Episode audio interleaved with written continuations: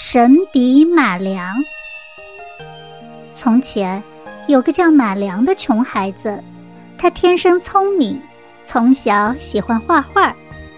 可是由于家里穷困潦倒，他连买一支笔的钱也没有。他到山上打柴时，就折一根树枝在山坡上画；到河边割草时，就用草根蘸着河水在河边画。回到家里，就拿一块木炭在院子里画。马良坚持不懈的画画，从来没有间断过一天。但他常常想，如果自己能有一支画笔，那该有多好呀！一天晚上，马良恍惚中感到窑洞里亮起了一阵五彩的光芒。这时，出现了一个白胡子的老人。老人送给他一支金光灿灿的神笔，马良高兴的清醒过来，原来是个梦。可他看看自己的手，真是太不可思议了，自己手里确实有一支笔。他马上用笔画了一只鸟，鸟竟然活了过来，展开翅膀飞了起来。他又画了一条鱼，鱼也活了起来，活蹦乱跳。马良有了这支神笔，天天替村子里穷苦善良的人家画画，谁家缺什么，马良就给他们画什么。邻村的一个贪婪、为富不仁的大财主听说了这件事后，马上派人将马良抓了过去，逼他为自己画画。无论财主怎么哄他、吓他，他就是不肯画。财主把他关进了马厩里，不给他吃饭。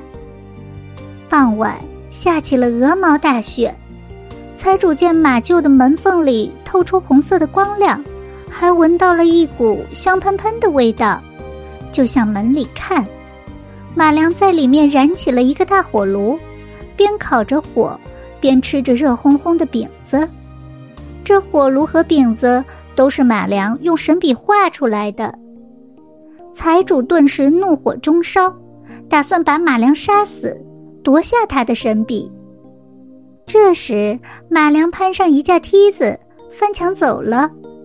财主急忙攀上梯子去追，刚爬了两步就摔了下来。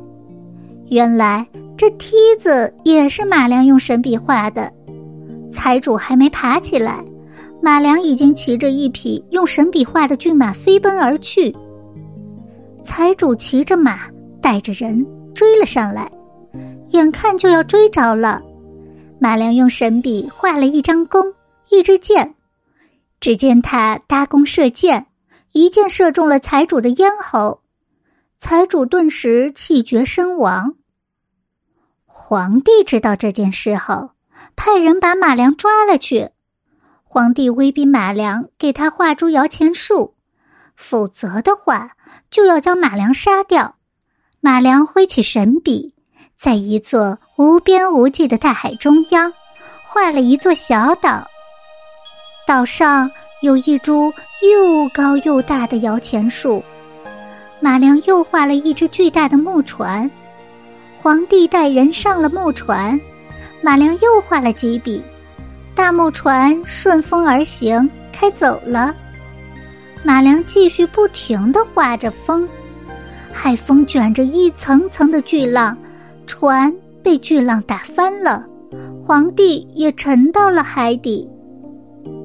后来，马良也消失了，他去了什么地方，人们都不知道。有人说他回到了自己的家乡，和那些种地的伙伴在一起；也有人说他到处流浪。专门给穷苦的人们画画。